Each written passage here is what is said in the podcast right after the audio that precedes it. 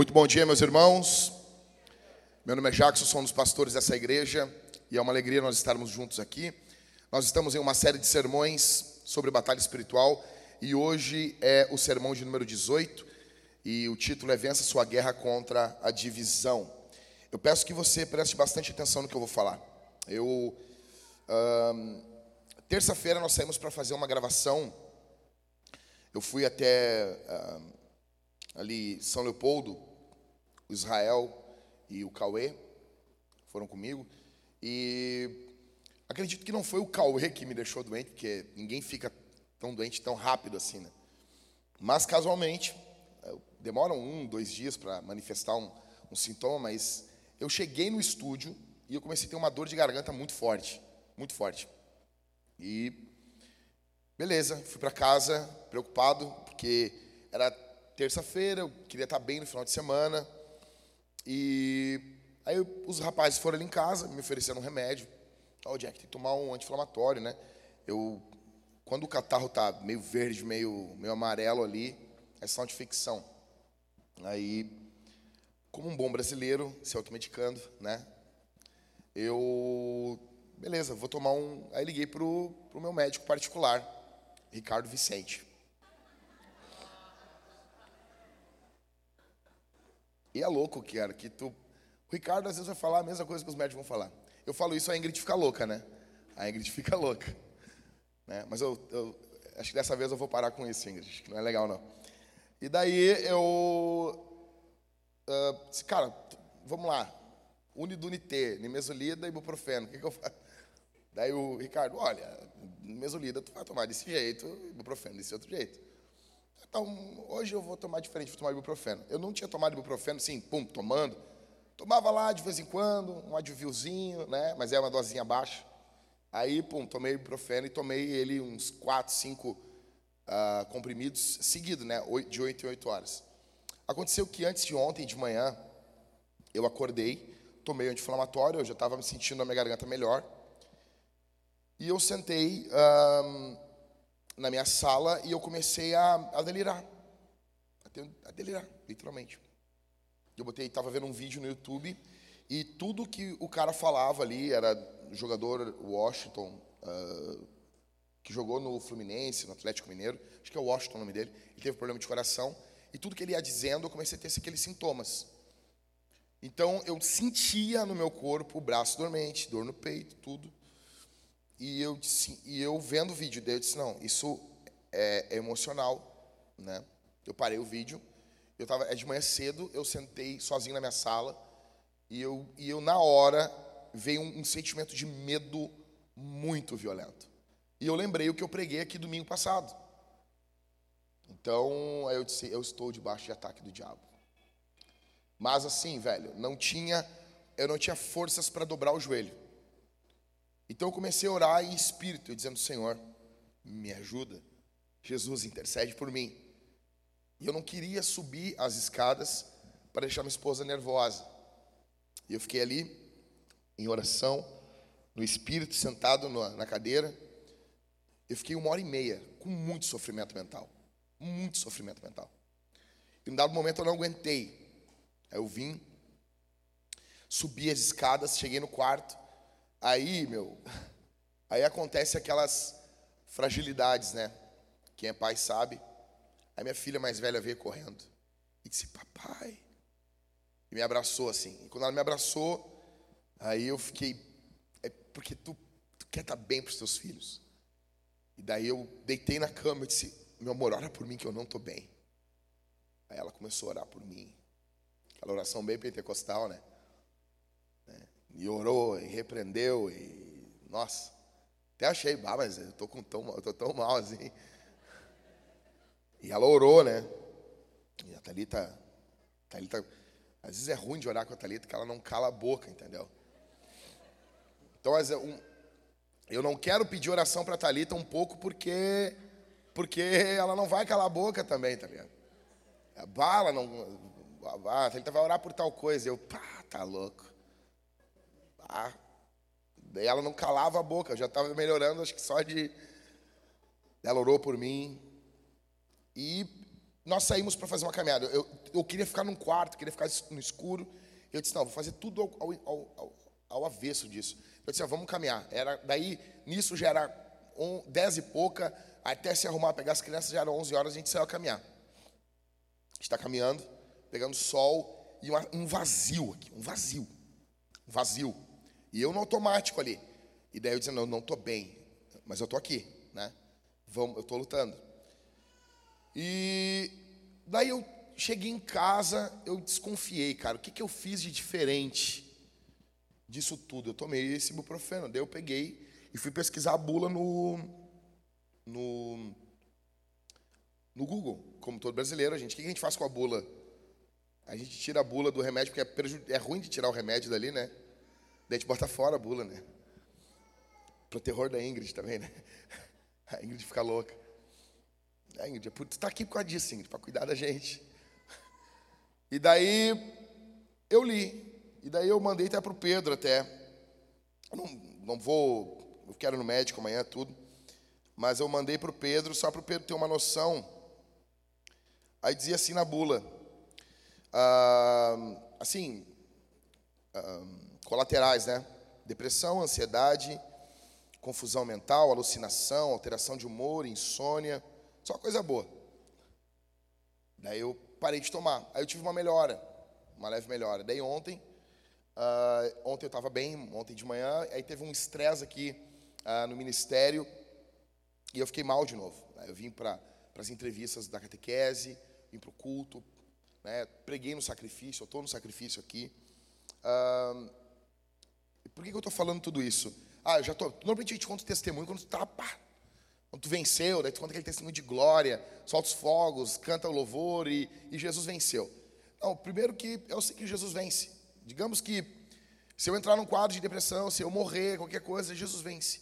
Ele vai ressuscitar meu corpo das cinzas. Ele vence. Mas por que eu estou falando isso para vocês? Pelo seguinte: quando nós estamos em uma guerra, e nós estamos em uma guerra espiritual, o diabo vai fazer de tudo para perturbar a nossa visão. E pode ser químico, porque diz, ah, mas isso aí não é espiritual, isso é só químico. Gente, eu não sei que tipo de diabo vocês estão combatendo, que tipo de demônios. Se o Google me informa, Suzana, as características de um remédio que ele pode dar depressão, você acha que se um demônio vê você tomando esse remédio, não vai haver uma atenção no mundo espiritual para potencializar um efeito disso? Eu não sei que tipo de demônios vocês estão combatendo. Mas os que nós combatemos a Bíblia nos diz que eles são hostes infernais da maldade. O apóstolo Paulo fala que nós devemos estar firmes contra esse mundo tenebroso. E uma das coisas, o primeiro sermão dessa série foi sobre o quê? A guerra pela sua visão, a forma como você enxerga as coisas, vai determinar tudo na sua vida. O diabo vai querer confundir a tua mente. Então hoje de manhã, até ele estava arrumando as crianças, eu acordei, eu consegui dormir essa noite, porque os guris foram lá para casa, e eu, depois de noite, assim, eu me lembrei até do que a. Do que. Até esqueci, a minha cabeça está tão, tá tão perturbada, que a Simone falou. A Simone disse assim, quando ela estava meio triste, né, Simone, quando ia baixando, sabe? Daí foi baixando o dia. Foi dando uma tristeza ontem, os guris estavam ali em casa. E eu disse, não, eu vou treinar, cara, eu vou treinar. Aí treinamos ali, aí cansei, tomei um banho e consegui dormir. Daí acordei hoje de manhã cedo e, e já lutando. Acordei já pensamento lutando. Né? E daí eu saí na, na, na sacada ali, eu fiquei olhando a rua, eu fiquei orando e disse assim, cara, só posso perder tudo. Posso perder tudo. Só não posso perder Jesus. na guerra espiritual, uma coisa fica claro para mim. Eu posso ficar prostrado, e eu estou prostrado, sabe? Mas eu sei dentro de mim que o meu redentor está vivo, poderoso, reinando. Então, essa noção que Cristo é o nosso refúgio.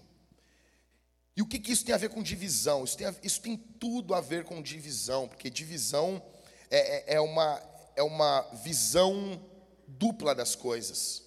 Você vê as coisas de forma distorcida. Eu vou explicar para vocês. Nessa batalha nós temos a tendência de perdermos a visão. Então, numa guerra, você vê, quem já viu filmes de guerra aqui, você vê que tem fumaça, poeira, tem gases, tudo isso prejudica a visão, tem camuflagem, o nosso inimigo vai se camuflar, vai se esconder, se esgueirar, para que nós não venhamos ver de forma correta. E isso pode nos levar a uma divisão. Eu gostaria que você prestasse atenção aqui em algumas coisas. Como teu pastor, eu amo você. Eu amo você. E eu quero poder falar algumas coisas para você aqui. Primeiro, divisão significa duas visões. Olha o que diz Tito, capítulo 3, verso 10. O apóstolo Paulo, verso 10 e 11, tá?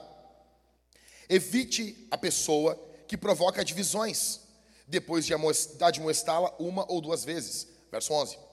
Pois você sabe que tal pessoa está pervertida, vive pecando e por si mesma está condenada. Quem, quem é essa pessoa que provoca divisões? A palavrinha grega aqui é uma palavrinha da onde vem a palavra herético, faccioso, sectário, pessoas que criam partidos, seitas, pessoas que dividiam a igreja, pessoas que tinham um olhar e acabavam dividindo o povo de Deus.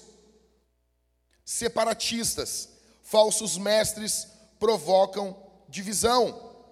E deixa eu dizer uma coisa para você: o povo ama isso, o povo ama divisão, o povo ama essa ideia. Eu sou de Paulo, eu sou de Apolo. O povo ama time. Por exemplo, o Grêmio caiu para a segunda divisão. Né? Quem é gremista aqui? Ninguém levanta a mão, né? Vai agora. Os caras de triste, os caras levantando a mão assim. Está triste, pastor? Tô. Eu te entendo. Eu sou gremista, eu também tô. Talvez tenha a ver também com isso. É.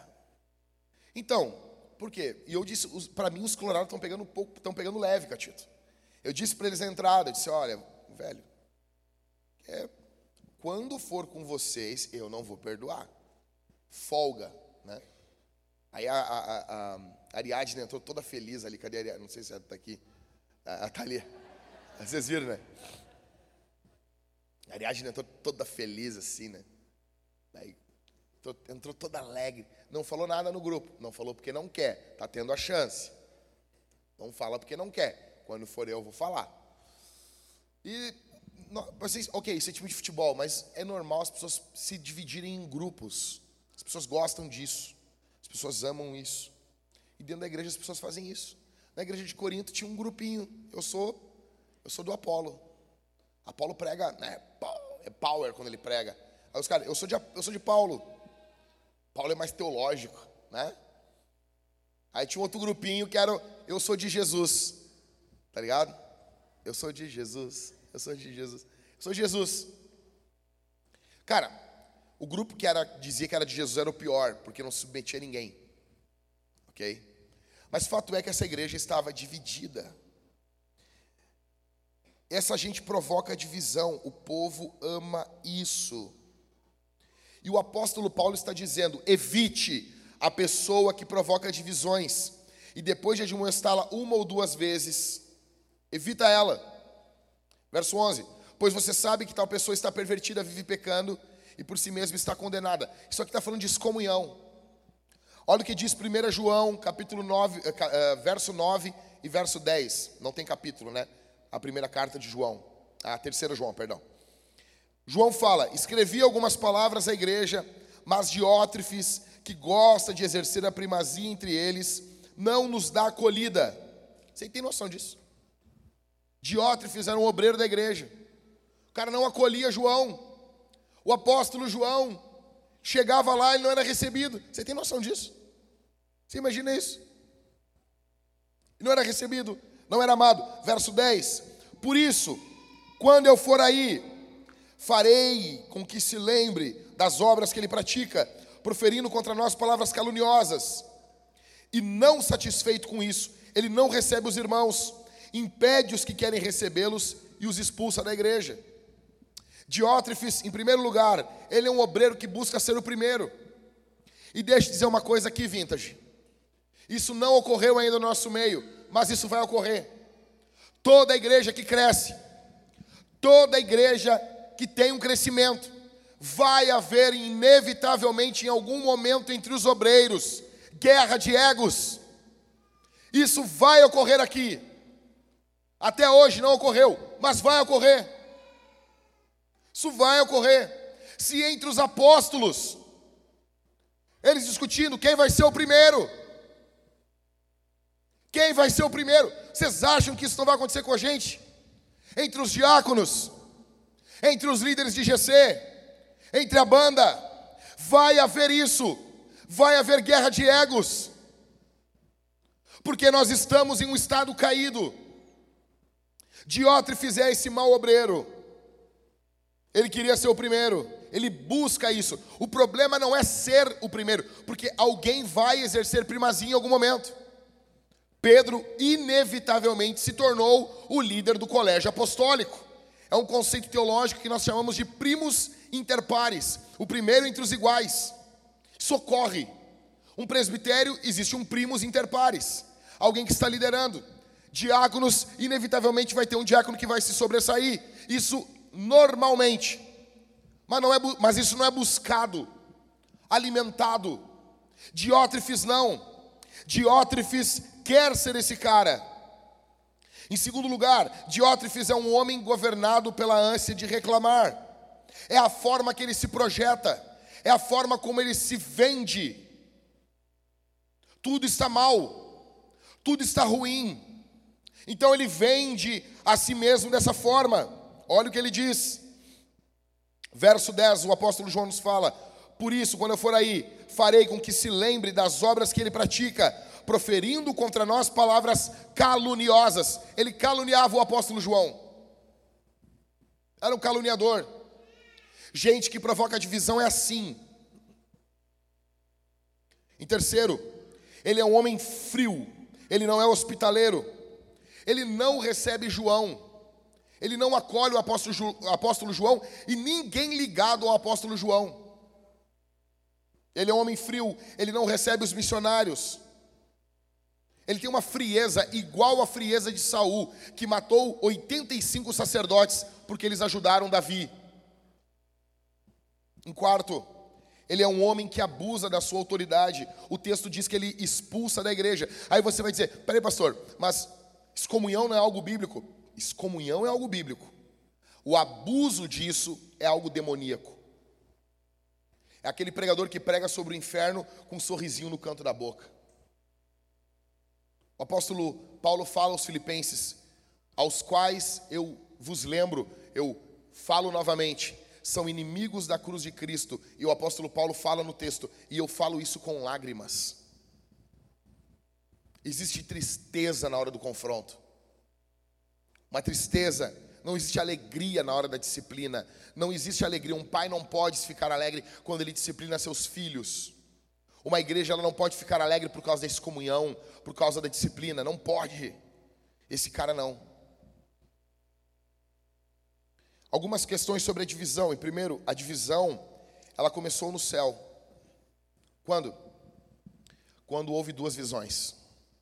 Deus tinha uma, o diabo tinha outra. E ali começou a divisão.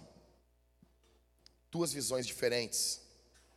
Santos anjos se aliam a Deus e anjos profanos criam uma facção, se assimilando com Satanás, apoiando a sua divisão. Escute, quando duas ou mais pessoas têm visões diferentes sobre o que, o que deve acontecer, a divisão vai ocorrer. Quando duas pessoas possuem divisão, duas visões diferentes dentro do casamento, em uma igreja, em uma empresa, uma família, em um time, a divisão vai ocorrer. quando outras pessoas se alinham, se, se aliam atrás dos líderes, o que ocorre agora? Nós tínhamos duas visões. Depois nós passamos a ter divisão.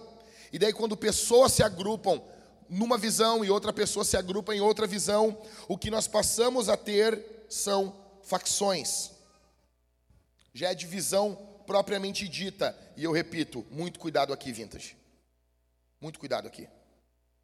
Muito cuidado aqui.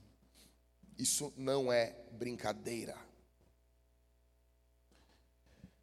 Mateus capítulo 12, verso 25, o Senhor Jesus fala: Todo reino dividido contra si mesmo fica deserto, e toda cidade ou casa dividida contra si mesma não subsistirá. Deixa eu dizer uma coisa para vocês: às vezes os demônios são mais unidos do que as igrejas que eles atacam.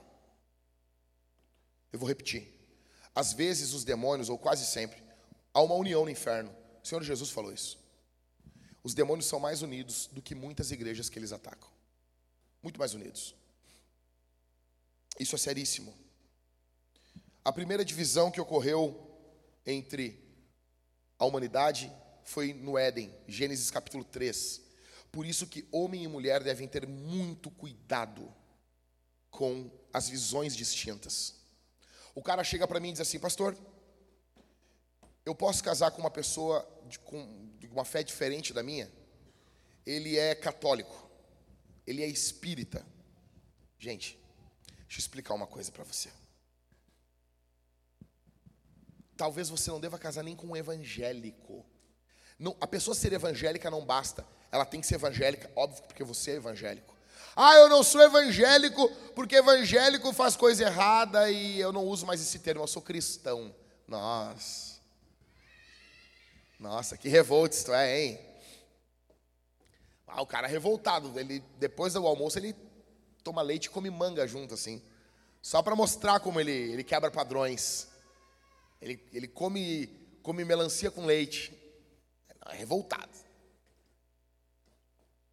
Cara, os seres humanos não fazem coisas erradas. Aí tu não é mais humano. Eu não sou mais humano. Ridículo isso. Então nós somos evangélicos. Você é cristão, depois você é evangélico. Evangélico é um grupo dentro do cristianismo. E dentro do evangelicalismo, você tem que ser mais específico com quem você vai se casar. Como que você vai casar com alguém que crê diferente de você? Por exemplo, eu vou dar um exemplo aqui. Visão de complementarismo ou igualitarismo. Isso aqui é fundamental que você pense igual. Que é o papel do homem e da mulher no casamento.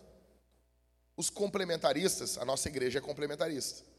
Nós acreditamos que homem e mulher têm função diferente no casamento. Eles têm o mesmo valor, mas funções diferentes. Os igualitaristas acreditam que homem e mulher têm a mesma função. Eu acho isso complicado, porque eu nunca vi um homem parindo um filho. Mas tudo bem. Mas tem esse grupo aí. Tem esses teólogos. E tu vai encontrar uma mulher. Se a mulher diz assim, ó, eu não me submeto dentro do casamento, tu tá diante de uma igualitarista ou feminista. Mas ela é evangélica. Então vai, cara. Casa e mete três filhos aí e vai ser feliz. Vai ser, ó, uma emoção. Vai ser uma emoção. Então, você tem que ter uma visão muito mais aliada, alinhada, alinhada, perdão, alinhada para você casar. Cara, daí a pessoa consegue casar ainda com alguém que não é cristão, velho. Você acha que vai dar algo certo? Óbvio que não. Não basta ser cristão, cara. Tem que ter muito mais. Por quê, velho? Porque senão você vai ter divisão dentro do seu casamento. Você vai ter duas visões você vai ter divisão. E quando seus filhos crescerem, uns vão ficar do lado do pai, outros do lado da mãe, o que você vai ter dentro, dentro da família? Facção, divisão propriamente dita. E o que é isso? Isso é o um inferno. Então, em primeiro lugar, divisão significa duas visões. Em segundo, a divisão, ela leva à rebelião. Olha o que diz 1 Samuel, capítulo 15, verso 23. Porque a rebelião é como o pecado de feitiçaria e a obstinação é como a idolatria e o culto a ídolos do lar. Então, o que é feitiçaria? Feitiçaria, ah, pastor, é convidar demônios para ajudar a gente em alguma área, para ficar perto da gente. Você invoca demônios, usa umas ervas, usa um coraçãozinho de animal, toca um foguinho, né? Toda a manipulação da divindade para um fim egoísta, para um. Quando você quer manipular a divindade, isso é feitiçaria. Tem gente que faz feitiçaria com Jesus. Entendeu? Quando você quer manipular a divindade, isso é um princípio da feitiçaria. Não é Deus que rege você, é você que manipula a Deus. Isso é um princípio da feitiçaria. E no caso aqui envolve demônios. Você está invocando demônios sobre você. Então, o que, que é que está nos sendo dito aqui em 1 Samuel? A rebelião é, de certa forma, um invocar de demônios sobre a sua vida. É igual a feitiçaria. Você está convocando espíritos demoníacos para vir sobre você. Adão e Eva, eles são um casal que eles estão perdendo a sua luta contra o diabo, contra os demônios. É o que nós vemos em Gênesis capítulo 3. Que a gente está vendo ali? É um casal. E a gente está vendo como que o diabo atua. E em toda, toda a história, quando você vê um casal perdendo a luta contra os demônios, você vai ver uma projeção do que ocorreu com Adão e Eva. Você vai ver isso. Um exemplo é o casal na Bíblia, um, Acabe e Jezabel. É basicamente isso. Você vê. Por isso que os pregadores falam o espírito de Jezabel. Aí tem gente que fala, não, não existe na Bíblia espírito de Jezabel. Cara, dá para entender o que está sendo dito, se a gente tiver boa vontade. Porque a gente vê em Adão e Eva que tem um espírito agindo ali, que é o próprio diabo. E a gente vê essa projeção, isso, em vários casais, inclusive em Acabe e Jezabel. Nós podemos dizer que eles estavam debaixo de espíritos demoníacos. Qual é a manifestação desse espírito de Jezabel no lar? Qual é? O abandono da autoridade do marido. Jezabel é uma mulher que não se submete. Então, toda vez que a mulher abandona a autoridade do marido dentro do lar, provavelmente envolve uma disposição pecaminosa do coração? Envolve, mas também envolve uma manifestação ou uma influência demoníaca. Adultério. Quando há adultério dentro do lar, há uma disposição pecaminosa do coração? Há. Mas o apóstolo Paulo fala em 1 Coríntios, capítulo 7, verso 5, que quando se apartam sexualmente, você está dando um lugar para o diabo dentro do casamento. Então também envolve uma questão espiritual. Mulher dominadora, manipuladora, insubmissa, tudo isso são manifestações de uma influência diabólica sobre a vida das mulheres. E o triste é que isso se manifesta na vida dos filhos. Você pode ver fi, os filhos de, de Jezabel e Acabe. A Thalia foi uma mulher assassina. Mulheres insubmissas têm um poder poderosíssimo de influência sobre suas filhas. Então elas vão influenciando as filhas. Nós vemos esse espírito de Jezabel na igreja. Foi isso que foi tratado lá em Apocalipse capítulo 2. Sedução. Uma ânsia de chamar atenção para o seu corpo dentro da igreja. Isso é, isso é nojento. Isso é terrível. O teu corpo é para o teu marido, para a tua casa, para o homem da tua vida, não para os irmãos. Não, eu vou só ver como que ele vai reagir. Eu vou só ver. Cara, o que eu, o que eu sei de mulher que faz coisa que na cabeça dela não, ela não vai, não, não vou dormir com ele. Eu vou só ver se ele é homem de Deus mesmo. E você acha que isso vem na tua mente de graça, né, minha irmã?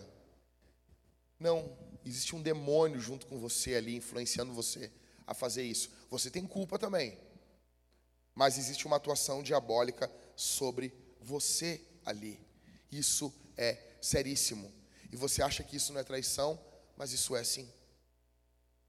Isso é traição, sim. Fornicação, idolatria, religiosidade. Jezabel era uma mulher religiosa. Isso levará ao espírito de Acabe.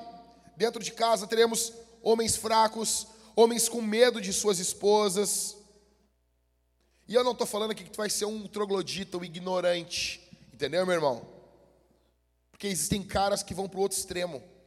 na ânsia de demonstrar que eles não são governados pela mulher, eles se tornam estúpidos. Eu não estou dizendo isso, eu estou falando sobre você lidera principalmente no que envolve a ordem do lar, no que envolve a pessoa do Senhor Jesus, no que envolve o bem para tua esposa, o bem comum, o bem da casa.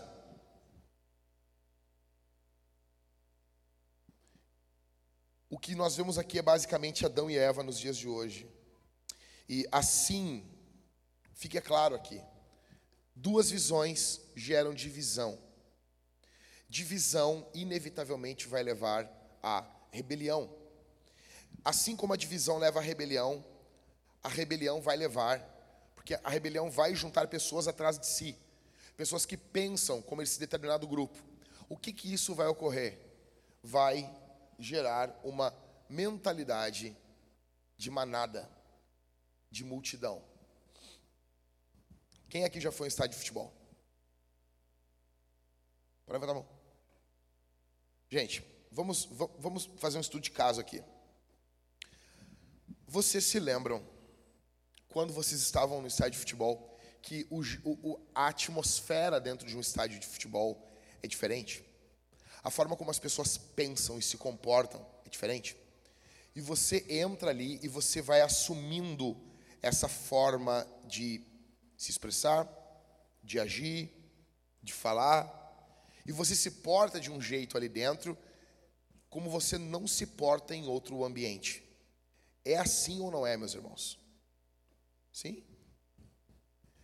Você vê as pessoas exaltadas, as pessoas uh, brabas, as pessoas indignadas, e elas saem dali. Elas não saem desse mesmo jeito. Quando elas saem desse ambiente, muda a postura delas. A postura delas muda. É essa mentalidade animalesca essa mentalidade de arrastão, de saque. Sabe? Quem aqui já viu um saque? Arrastão. Alguém aqui já viu arrastão? Não? Ninguém? Nem na televisão? Vocês viram? Teve ver. Na entrada de Porto Alegre direto ocorre. Ali na Castelo Branco, o cara entra, tentando, feliz, ouvindo o Baby Shark, e quando vê, toma um tijolaço no, no para-brisa do carro. Aí tu para, né? A pior coisa que pode acontecer, e vão roubar tudo que você tem. Então, é, essa mentalidade, ela, essa forma, porque que não tem um líder ali, mas a multidão está pronta para fazer uma maldade. É óbvio que tem um líder, um líder espiritual ali. Existem demônios liderando aquilo ali. Às vezes dentro de um estádio de futebol. Às vezes, cara, em um arrastão, parece que não tem um líder. Parece que a multidão tem vida própria.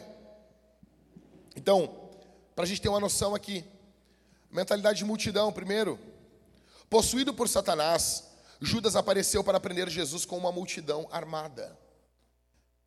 Em João 13, 27, a Bíblia mostra que o diabo entrou em Judas. No capítulo 18, do verso 1 ao 4, a Bíblia nos mostra que Judas foi com uma multidão para prender Jesus. Marcos capítulo 15, verso 15, a Bíblia diz: Então Pilatos, querendo contentar a multidão, lhe soltou para ser crucificado. A multidão gritava em uníssono: crucifica-o. Uma mentalidade de multidão. As turbas, as multidões, elas eram um problema para Paulo em várias cidades. Olha o que diz Atos 17, 5. Os judeus, porém, movidos de inveja, trazendo consigo alguns homens maus, dentre a malandragem, reuniram uma multidão e provocaram um tumulto na cidade. E atacando de surpresa a casa de Jason, procuravam trazer Paulo e Silas para o meio do povo. O que, que nós estamos vendo aqui? As multidões sendo usadas pelos poderes diabólicos e demoníacos, num contra-ataque ao reino de Deus. Tudo isso por causa de uma divisão que levou à rebelião que levou a esse, essa visão de multidão. Atos 19, 23. Por esse tempo houve um grande tumulto em Éfeso por causa do caminho, por causa do evangelho, da igreja. Atos 19, 29. A confusão se espalhou pela cidade e todos juntos foram correndo para o teatro, arrastando consigo os macedônios Gaio e Aristarco, companheiros de Paulo. Atos 19, 40. porque também corremos risco de sermos hoje acusados de revolta, não havendo motivo algum que possamos alegar para justificar esse ajuntamento. Uma multidão está se levantando ali contra os homens de Deus. Verso capítulo 21 e verso 35. Ao chegar às escadas, foi preciso que os soldados o carregassem por causa da violência da multidão. Verso 36. Pois a massa do povo seguia gritando: mate-o. Mate-o. O que, é isso? Isso é a consequência de uma divisão que se manifestou em uma rebelião e agora se manifesta em um espírito de multidão, manada. Nós vemos isso muito na política. Nós vemos isso muito na política. Faltam pessoas sóbrias. Eu voto nesse cara. Vou dar um exemplo. Eu voto no Bolsonaro, eu voto no Lula, eu voto no Ciro Gomes. Mas se um cara que pensa diferente de mim vier aqui, eu vou proteger ele, porque ele é a imagem de Deus. Não é assim. Normalmente não é assim. Normalmente não é assim. É por isso que a gente tem que ser honesto, ok? Tem que ser honesto. Quando deram a facada no presidente, o que, que nós vemos ali? Em em qualquer outro ambiente, aquele cara teria morrido. Se os seguranças não, não pegassem, não protegessem ele, o assassino ali, o, o, o cara que tentou uh, matar o presidente, ele teria sido morto. Mas ele foi protegido. Isso é, isso é o certo que deveria ocorrer. Em qualquer lugar. Por favor, não se perca em política aqui, tá? A mente da pessoa vai para a política já complicado. Olha comigo o reino de Deus avançando. Atos capítulo 19, do verso 11 ao 13, do verso 17 ao 20 e do verso 26 ao 27.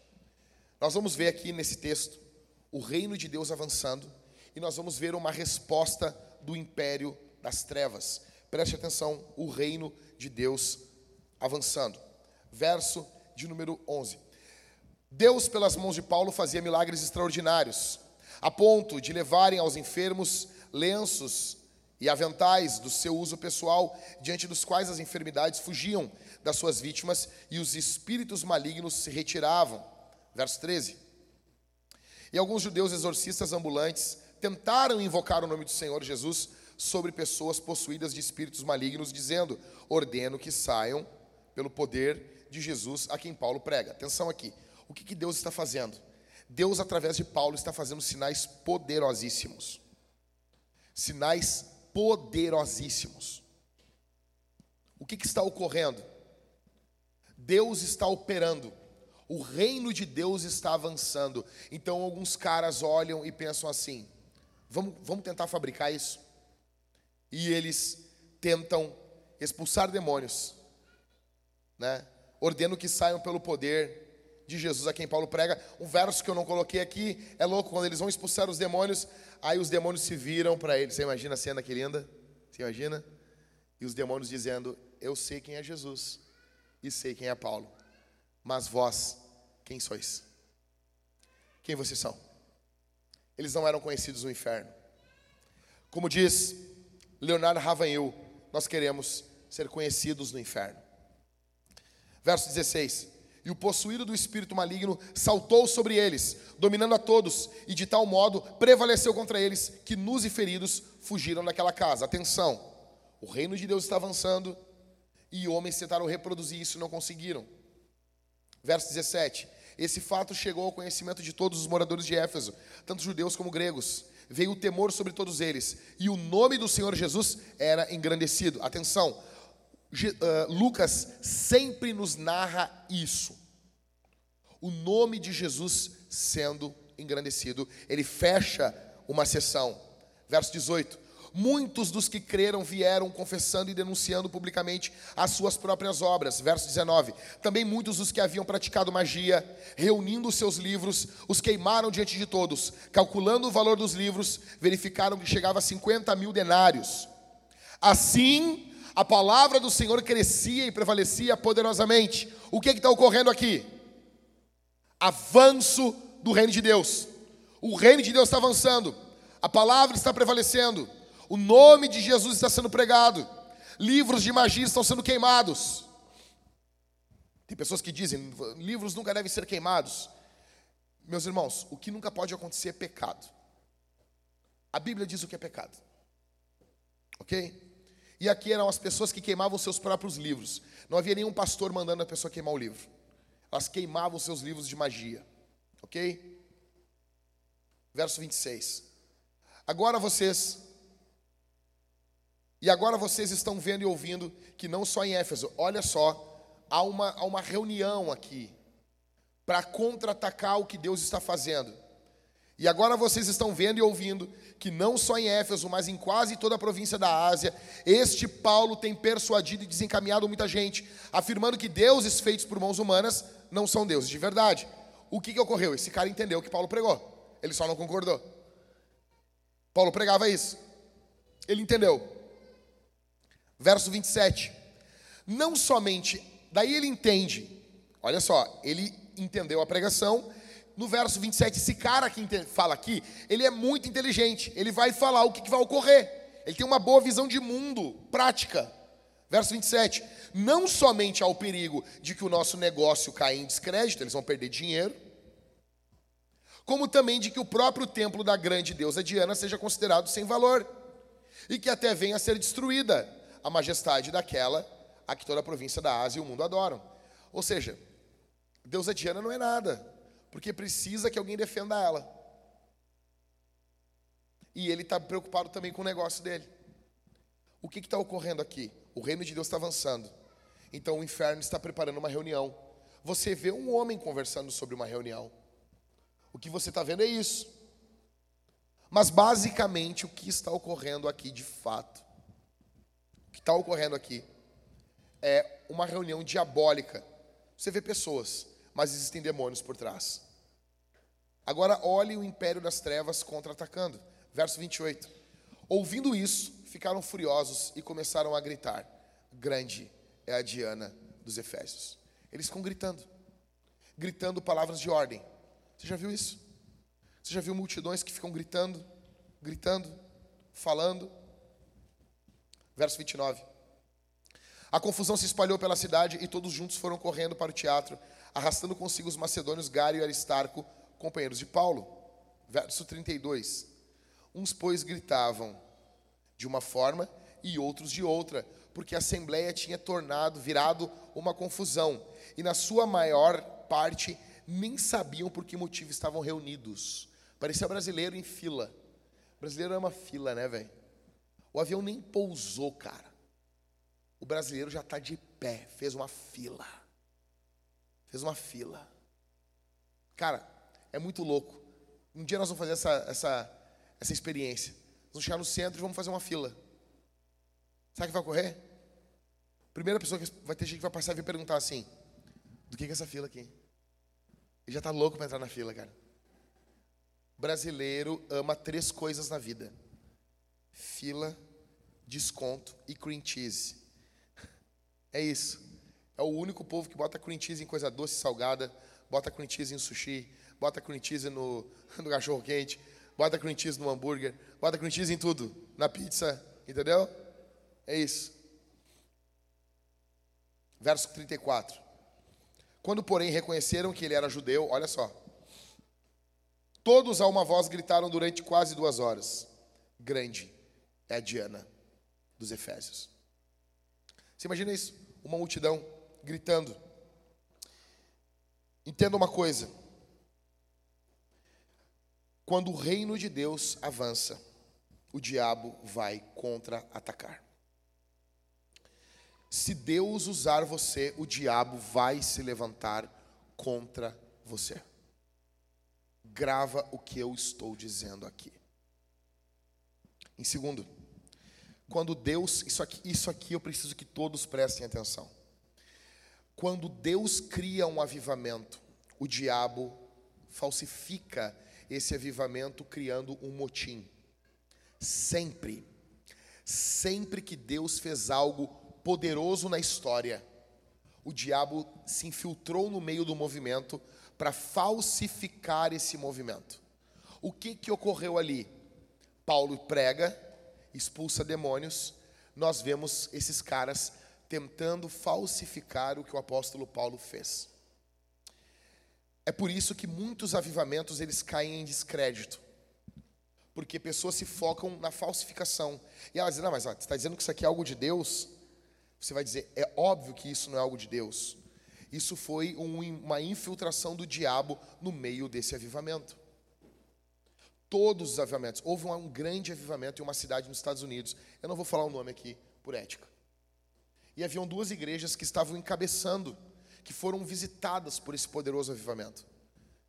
Pessoas, eu conheci pessoas que foram até essa cidade, pegaram o final de um movimento lindo de Deus.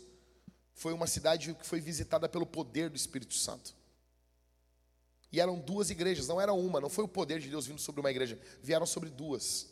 O Espírito Santo veio sobre duas igrejas de forma poderosíssima. Sabe como que esse avivamento terminou? Quando eles organizaram uma conferência e houve uma ferrenha discussão entre os pastores para saber qual o nome de qual igreja vinha na frente no cartaz. Pode parecer estúpido para você, mas se você for honesto, você vai ver que isso tem muito a ver com a gente, com a nossa natureza. Sempre que Deus cria um avivamento, Satanás falsifica com um motim. O que foi a reforma protestante?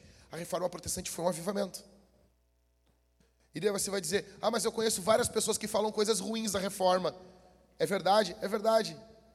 O que foi isso? Foi a falsificação do diabo no meio de um motim. Só que essas pessoas pegam apenas essa parte. Só que se nós fizermos isso com qualquer avivamento, nós vamos acreditar que não houve avivamento em momento algum da história. No período de Jonathan Edwards, o próprio Edwards era criticadíssimo por pessoas que eram aqueles que eram os, da, os das luzes e os das baixas luzes. Era uma discussão da época. Tipo sensacionista e, e, e continuista nos dias de hoje. E Edwards vai defender algumas manifestações e ele vai dizer que isso, se isso não for a marca do avivamento, não há problema que isso ocorra no meio de um culto. Olha ó. Muito bom esse toquezinho aí. Toque do Natal, tamo, tamo aí. Daqui a pouco vai vir uma, uma propaganda da Panvel aí.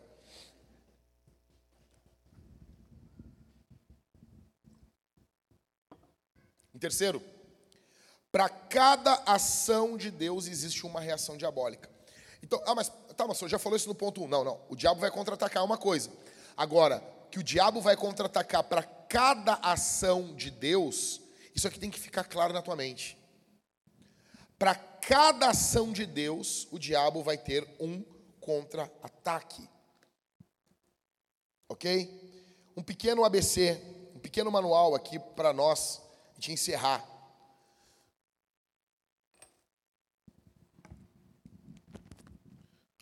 Um pequeno manual, um pequeno ABC, para nós encerrarmos aqui, como que se lida com multidões. Ah, mas como assim? O que isso tem a ver com a minha vida? Presta atenção aqui. Obrigado, obrigado. Primeiro, aqui é com base em Atos 19, ok? Que a gente acabou de ler. Em primeiro, quando Deus cria um avivamento, Satanás falsifica com um motim. Grava isso. Grava isso. Ok? Grava isso. Nós vemos uma multidão sendo alcançada pela palavra de Deus. Agora nós vemos uma multidão criando um motim. Se Deus fizer algo no nosso meio, nós teremos muitos inimigos. Muitos inimigos. Em segundo, ataques contra ministérios são frequentemente alimentados por forças demoníacas com um líder humano visível. Veja, existem falsos líderes, existem falsos profetas e querendo o Senhor, é sobre isso que eu vou falar semana que vem para vocês. Só que hoje precisa ficar claro para nós aqui que antes de nós estudarmos sobre falsos mestres, falsos profetas, nós precisamos entender que nem todos são falsos mestres. E se a gente não contrabalancear o ensino do combate às heresias, combate aos falsos mestres, se a gente não balancear isso com um combate contra a divisão nós vamos ter uma visão distorcida da Bíblia. Isso é sério. Hoje, nós temos a cultura do cancelamento. Somente quem já passou por isso sabe do que eu estou falando. Somente quem já passou por isso, ter seu nome achincalhado por diversas pessoas. E pessoas fazer matéria sobre você, falar sobre você, mentir sobre você, atacar sua família, ridicularizar a sua igreja. É uma cultura demoníaca. Multidões se formam instantaneamente. E alguns críticos se especializam em fazer reuniões no conforto dos seus lares. E veja, falsos mestres precisam ser combatidos. Só que isso aqui não é um combate a falsos mestres. Isso aqui é pura divisão que a Bíblia condena. Em terceiro, assim como uma multidão demoníaca aparece, mesmo online, uma multidão fica em volta para assistir e não tem ideia do motivo. Esse aqui é o verso 32. Verso 32. Eles não sabiam porque eles estavam reunidos ali. Eles não sabiam. Estavam reunidos e nem tinham noção por que eles estavam reunidos. Entenda. Se Deus fizer algo na nossa igreja, nós vamos passar por isso. E pessoas vão se agrupar, compartilhar, às vezes não concordam, mas é só para, ó, olha o que está ocorrendo, olha o que estão falando, olha o que estão dizendo. Isso ocorre muito, muito, muito. Ah, uma outra coisa. Por que, que esses caras queriam reunir uma multidão? Por que, que eles queriam isso? Porque o negócio deles seria abalado. Hoje, com a monetização de blogs, de vídeos, isso se tornou um grande negócio. Atacar pessoas famosas, simplesmente porque são famosas, ou porque fazem uma coisa ou duas que eu discordo, mas que não são coisas para uma repreensão pública. Isso se tornou um negócio muito rentável e pessoas vivem disso. Em quarto, eh, deixando claro, eu não estou falando que não deva haver uh, uma, um confronto público. Algumas vezes isso é necessário, isso ocorre na Bíblia, mas não é para todos os confrontos. Em quarto, como geralmente contém elementos demoníacos, você não pode argumentar com uma multidão. E, e, escute, nós temos um grande problema. A gente quer ganhar as coisas na força do braço. Não há argumento contra uma multidão. O que, que elas falem, fazem, fazem aqui? Elas começam a gritar: Grande é a deusa dos, dos Efésios, grande é, a Diana, grande é a Diana dos Efésios, grande é a Diana dos Efésios, grande é a Diana dos Efésios. E elas gritam sem parar. Sem parar. Não há argumento. Não há argumento. E pessoas ainda às vezes vão e pedem desculpas por algo que não está errado. Aí você ofereceu carne para os abutres. Pessoas intencionadas. Não, só, só pede desculpa e a multidão vai se dispersar. Às vezes, não. Às vezes, essa multidão ela, é, ela não é mantida por uma causa singular mas apenas pelo próprio frenesi, e ela não está aberta à razão. Cara, Jesus foi crucificado com uma multidão gritando para que ele fosse crucificado. Ok?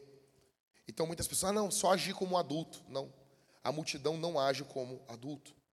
Em quinto, quando pessoas não obtêm o resultado que desejam de um tribunal real, elas podem convocar um tribunal de opinião pública para forçar o resultado que desejam.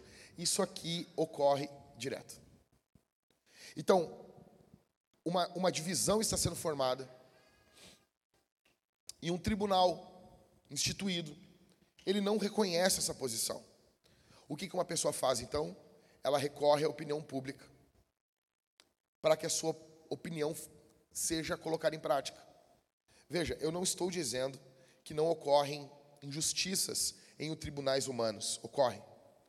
Mas eu estou dizendo que Deus não nos chamou para sermos perseguidores de pessoas com quem temos uh, pequenas divergências. Ah, pastor, e os falsos mestres? Vou falar semana que vem. E os lobos? Vou falar semana que vem. Esse é um assunto que tem que ser falado em duas partes. Hoje eu estou falando sobre divisão. Sexto, um enxame pode matar. Deixa eu dizer uma coisa para vocês. Na nossa primeira casa, uma abelha me picou, deu um ferrão aqui no braço. Uh, o meu braço ficou com, ficou totalmente duro, fiquei com uma casca dura no braço, né? Eu acordei e eu achei que eu ia ter um poder de abelha, tipo o Homem-Aranha, assim. Porque meu braço estava mudando, né? Eu batia nele e ele fazia, ele fazia assim, ó. Tuc, tuc, tuc, tuc, tuc, tuc, tuc. Ficou duro, ficou duro meu braço. Eu achei que eu chegar no superpoder. Eu pensei, pô, se uma outra abelha picar desse lado aqui, eu vou ficar com uma armadura, né? Vai ser legal. Aí eu liguei para o Centro de Informações Toxicológicas, atendeu uma mulherzinha muito querida, e ela disse, e eu expliquei para ela o que eu estava, ela disse, ó, oh, senhor, muito provavelmente o senhor tem, uh, o senhor tem alergia a, a ferrão de abelha. Eu, tipo meu primeiro amor? Sim. Tipo meu primeiro amor. Cuidado. Então, se digamos que quatro, cinco abelhas me der um ferrão juntas, provavelmente eu vou ver Jesus. Eu vou para a terra que mana leite e mel. Ok? Foi bom, né? Foi bom. Obrigado. Obrigado. Isso são anos, né? Respeita, tá, Ismael? O pai, o pai está aqui, o pai.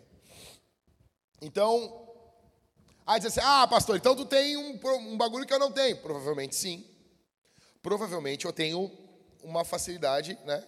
Se abelhas chegar perto de mim, eu vou ter um problema. Então é por isso que quando eu vejo uma abelha, eu já saio, porque onde tem uma, tem duas.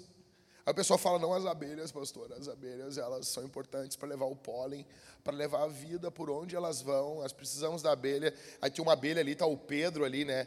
O Pedro, assim, tocando uma música, um som de água corrente, tocando uma música, ouvindo com a decoração Feng Shui dele, todo biólogo ali, né? E daí tem uma abelhinha ali, ele, ah, essa abelha não pode ser matada, porque se matar, eu... Puff, pis, por quê? Porque onde tem abelha, meu, pode ter outro. E para mim é perigoso. Só que tem uma coisa que a gente fica igual. O quê? Você tem um enxame de abelha. Deixa eu dizer uma coisa para você. Se tiver eu e você no meio de um enxame de abelha, a gente é igualzinho. Nós dois vamos para a terra que manda leite e mel. Ah, pastor, tu vai primeiro? Não sei, cara. Cara, na redenção, o enxame de abelhas matou um cavalo da brigada. Há mais de 10 anos atrás, filmaram, o cavalo estava preso na, na, na, na árvore, a brigada não estava perto, tinha um enxame de abelhas ali e atacou o cavalo, e o cavalo ficou dando coice, coice, coice e morreu. Um enxame de abelhas mata. Não importa se você tem ou não tem alergia ao ferrão da abelha, se um enxame de abelhas vier contra você, você vai morrer. Porque o objetivo desse enxame é matar. E muitas vezes o objetivo da multidão é também matar e destruir. É o que nós vemos a multidão gritando contra Paulo: mate-o. É um enxame de abelhas. A multidão do mundo real ou do mundo antigo e no mundo digital hoje, ela tem um efeito de enxame. Então pessoas pensam assim: ah, não é nada. Não, meu, ah, cancelamento não é nada. Até você passar por algo parecido com isso. Eu me lembro que no ano passado, no ano retrasado, eu acho, ou passado, eu tinha ido atirar num, num clube de tiro que eu sou sócio. Fui dar uns tiros. Fui dar uns tirinhos. E tinha um, um revólver muito bonito, parecendo o, o, o revólver. Eu gosto de revólver, tá? Eu gosto de pistola também, mas eu gosto mais de revólver. Eu sou revólver. Aí tava lá aquele revólver bonito, um, um tambor de oito tiros, um cano comprido, parecendo a Magnum, aquela do, do Rick, do The Walking Dead. E daí eu bati uma foto, peguei, botei aqui, e, e não sei se foi a Thalita, pum, bateu uma foto, e eu botei todo, todo o pimpão no Twitter. Aí veio uma cristã vereadora do PSOL, e ela me jogou para os leões. E eu passei dois dias ouvindo ataques de tudo que é lado. Vocês não têm noção como isso impacta o teu emocional. Como isso impacta. Uma outra vez aconteceu comigo, eu estava na casa do Everton e da Mari. Pegaram uma fala fora de contexto e, meu, o Jackson é estuprador. Porque eu disse que no casamento a mulher poderia se esforçar para ter relação sexual com o marido. Não disse em momento algum que o homem tem poder para subjugar, forçar uma mulher a isso. Nunca. Pelo contrário, naquela semana eu tinha falado contra isso. Que nós iríamos chamar a polícia se isso ocorresse. Mas como eu falei que a mulher deveria deixar ser procurada, deixar, mas ela pode deixar ou não. Cara, me jogaram para os leões. E ver aquele pessoal do PSOL, tudo gente do amor, tudo gente que ama. E eles olham para a igreja e eles dizem assim: escuta o que eu vou dizer aqui. Ó. O que, que eles dizem? A igreja não pode nada. Na igreja não pode nada. A igreja proíbe tudo. Não é o que eles falam? Que a igreja proíbe tudo? Meu irmão, a igreja proíbe tudo, mas a igreja perdoa tudo. A cultura, tu pode tudo, mas a cultura não perdoa nada. Essa é a nossa diferença. Ah, na igreja não pode nada. A proíbe tudo, mas a igreja proíbe, mas a igreja perdoa tudo. A cultura pode tudo, mas ela não perdoa nada. Não tem perdão, não tem redenção na cultura. A multidão vem para matar. Encerrando. Sete coisas que pessoas que seguem Jesus fazem contra a divisão. Primeiro, a pessoa que segue Jesus, ela mata a fofoca onde quer que ela veja. Você está vendo fofoca? Você vai matar isso aí. Ah, vou te contar aqui para a gente orar. Não, vai matar isso aí. Você mata. A fofoca tem o poder de destruir e dividir uma igreja, dividir uma família, dividir uma empresa. Em segundo, a pessoa que segue Jesus, ela joga luz no início das divisões. Você nota que está nascendo uma divisão. Você nota que algo ruim está nascendo. O que você faz? Você expõe, você joga luz.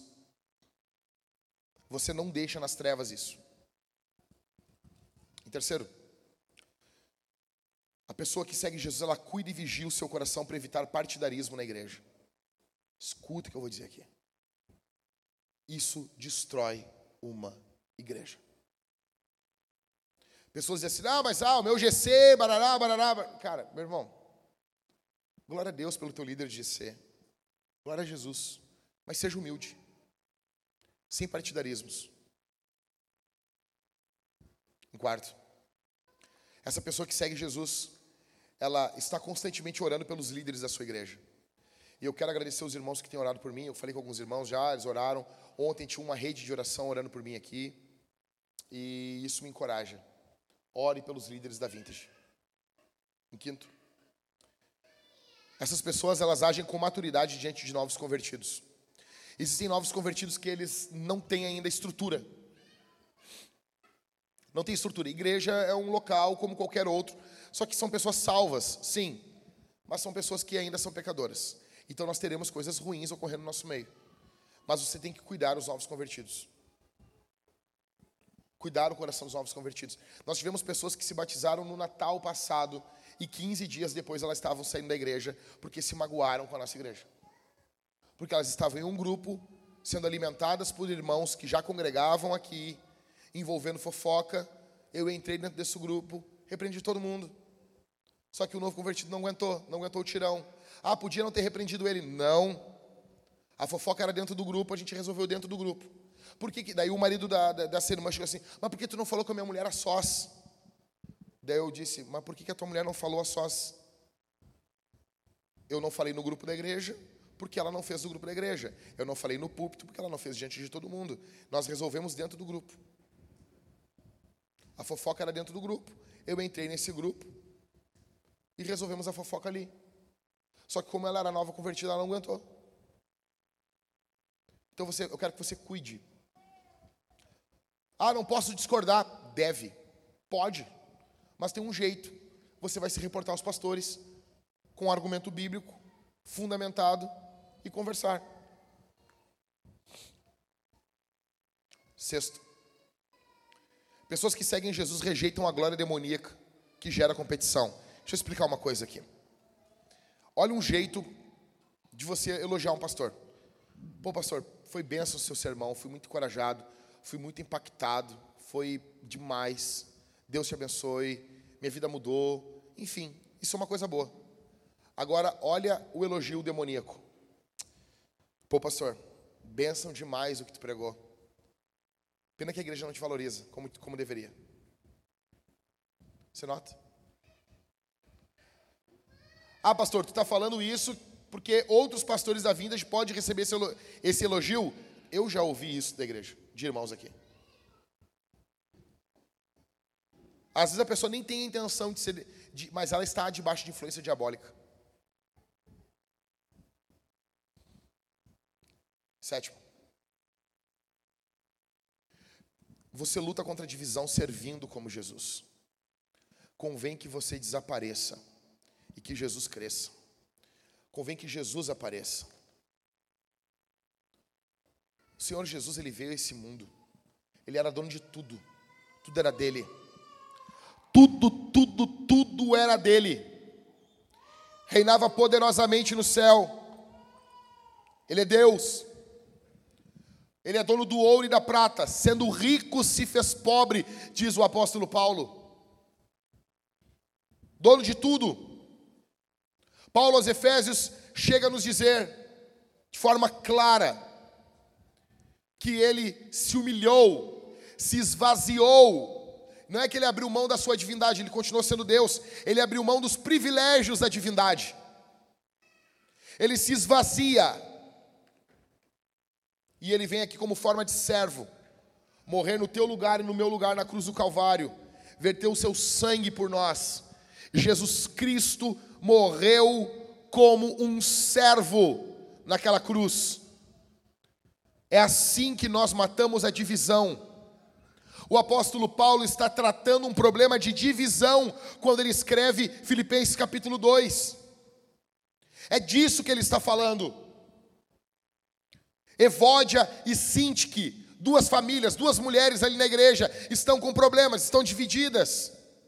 E antes de tratar o caso delas, no capítulo 4, no capítulo 2, ele vem nessa marcha cristológica, nos falando sobre Jesus, que subsistindo em forma de Deus, ele não tomou por usurpação ser igual a Deus, antes a si mesmo se humilhou, se esvaziou, assumindo forma de servo, e sendo obediente até a morte morte de cruz. Pelo que Deus o exaltou e lhe deu um nome que é sobre todo nome, para que o nome de Jesus se dobre todo o joelho no céu, na terra e debaixo da terra, e toda língua confesse que Jesus Cristo é o Senhor, para a glória de Deus Pai. Sirva, sirva. É assim que nós matamos a divisão. E talvez nós tenhamos que revisitar esse sermão de tempos em tempos. Por isso que o apóstolo Paulo fala também em Filipenses: Eu não vos canso de vos falar as mesmas coisas, porque é segurança para vós. Ok? Nós matamos a divisão assim, meus irmãos. A divisão é demoníaca. No reino de Deus não existe mais divisões. Houve quando Satanás se rebelou. Não há mais. Não há mais não há mais. Nós queremos servir. Eu quero que você se humilhe diante de Deus essa semana. Eu quero que você reconheça que você não é nada. Você não vai perder com isso. Eu quero que você se humilhe diante da poderosa e potente mão do Senhor. E Ele, ao seu tempo, vai exaltar você. Nós vamos cantar a Jesus. Nós vamos cantar um louvor após esse sermão, e eu quero que você cante com toda a sua força. Eu quero que você cante, cante, cante com toda a sua força. Em primeiro lugar. Em segundo lugar, nós vamos dizimar e ofertar. Nós vamos dizimar e ofertar. Nós precisamos. Irmãos, deixa eu dizer uma coisa para vocês aqui. Atenção aqui. Deixa eu contar um negócio para vocês. Alguém pode abrir essa cortina aqui? Essas duas cortinas? Faz favor.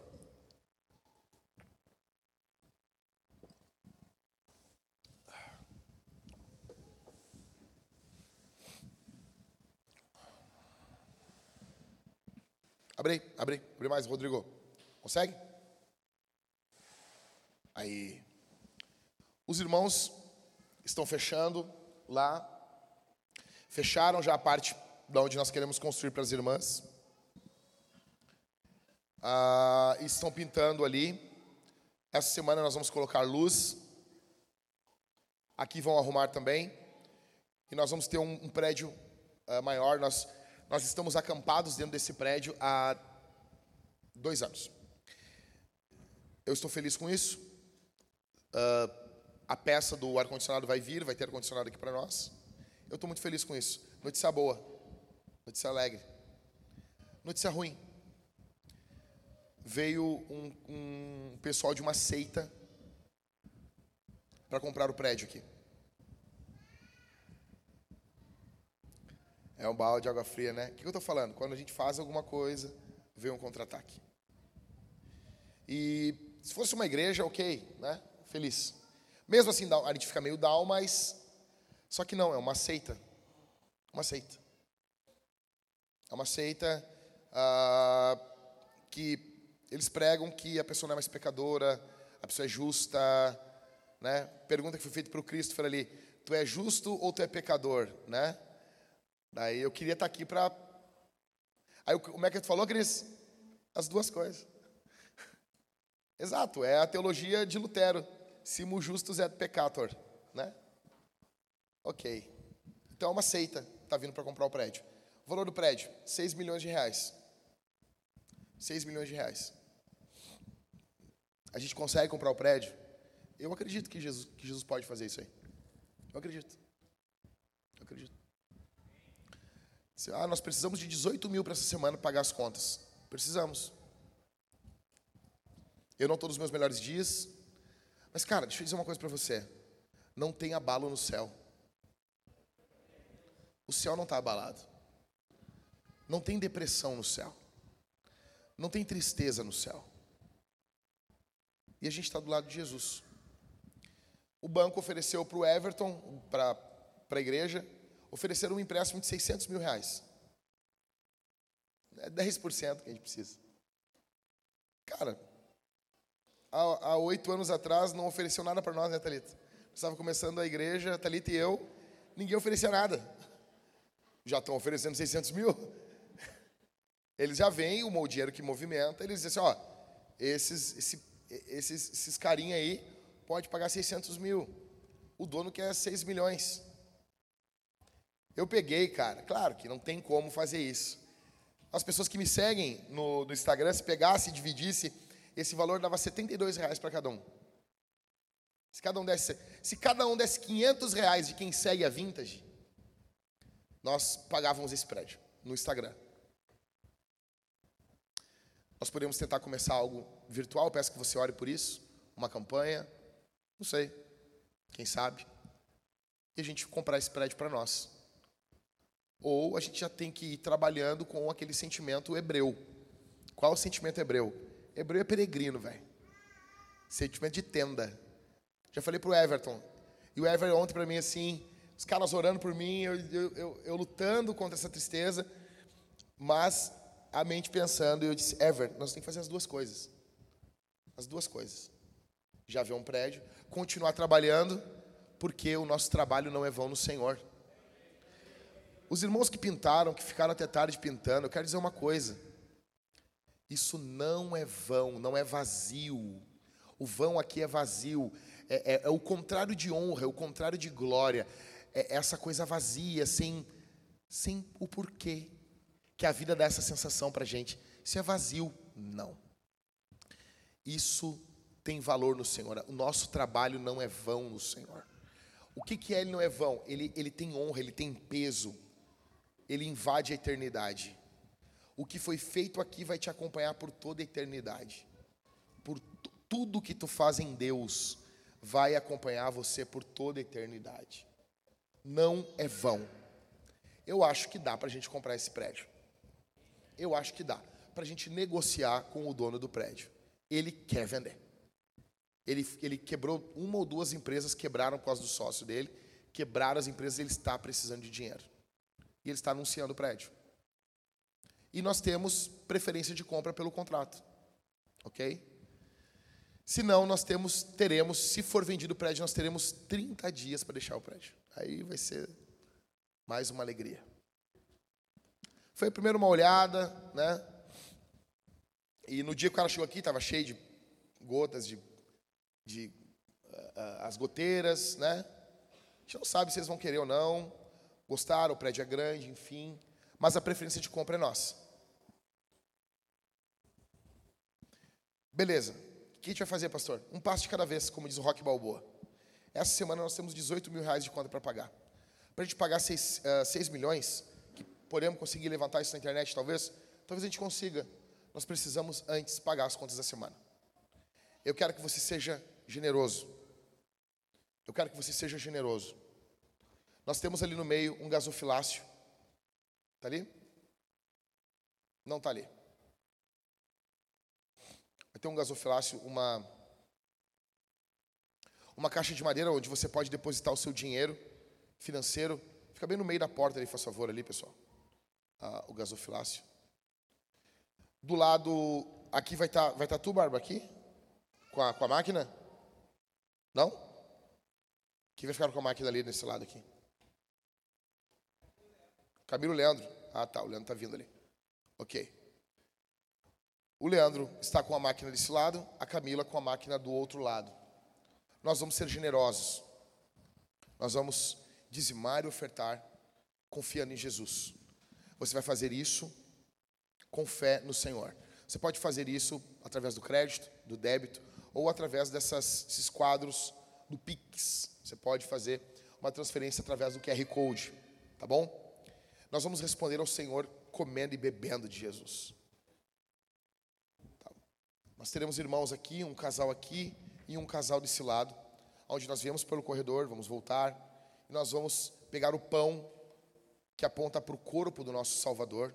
Vamos mergulhar no cálice bronze, vinho, ou no cálice dourado, suco. E nós vamos estar comendo e bebendo do Senhor. Nós vamos fazer isso como um ato de fé. Vamos ser cheios do Espírito Santo fazendo isso. É um meio de graça. Não abra mão dos meios de graça. Amém, meus irmãos? Vamos responder esse sermão? Feche seus olhos, eu quero orar por você.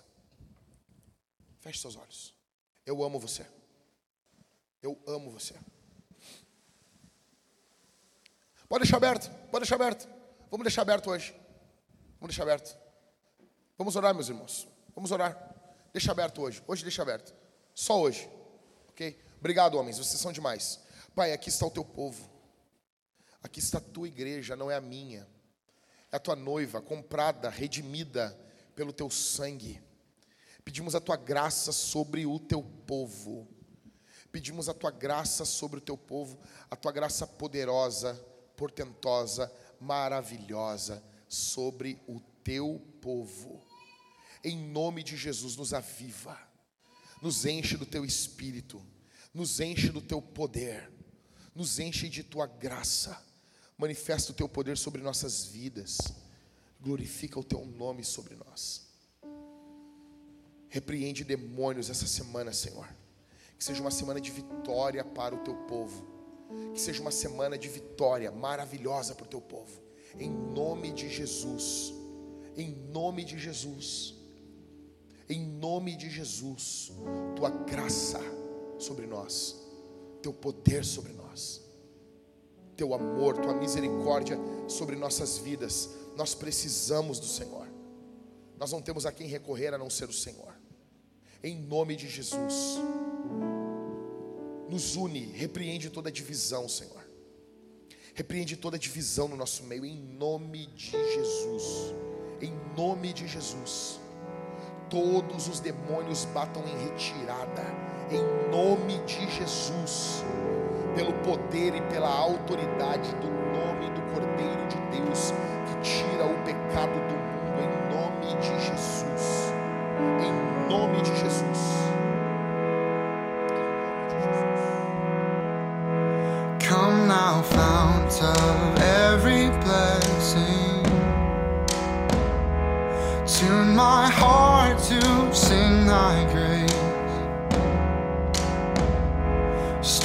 Of mercy never ceasing. Call for songs of loudest praise. Teach me some melodious sonnet sung by flaming tongues above. Praise the mountain fixed of God's unchanging love. Here I